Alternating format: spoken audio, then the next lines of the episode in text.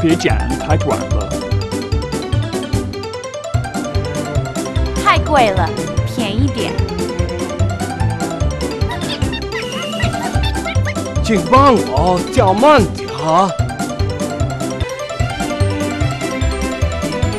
这幅画真美啊！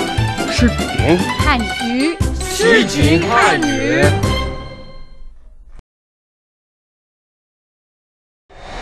Let's put our tips and phrases to the test. Here we have Juliana. Juliana and Colby. Kobe.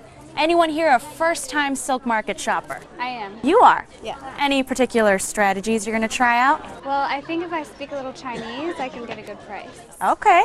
And you? Just gonna bargain hard and use a lot of patience. Ah, lots of patience. Well, right now we have a little bit of a bargaining competition. I'm going to give you each 500 kwai. That's equivalent to about 75 US dollars. With this, you are going to try to bargain for this qipao. Yes? Well, for your girlfriend, maybe. The rules one, bargain for the lowest price possible. Two, use the Chinese phrases learned today. And three, you have 10 minutes. Beginning now. Ready? Set? Go!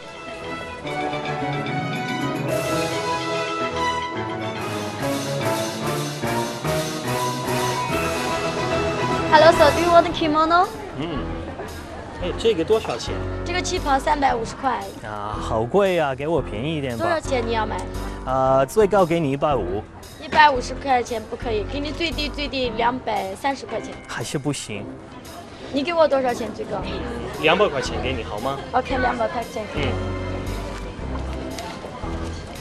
哎，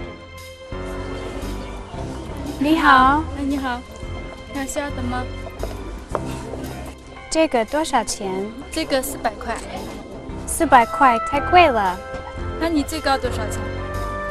两百，嗯，两百太低了，这样吧，给你三百块好吗？便宜一点儿，那你最高最高多少钱？两百二。嗯，好吧，两百二。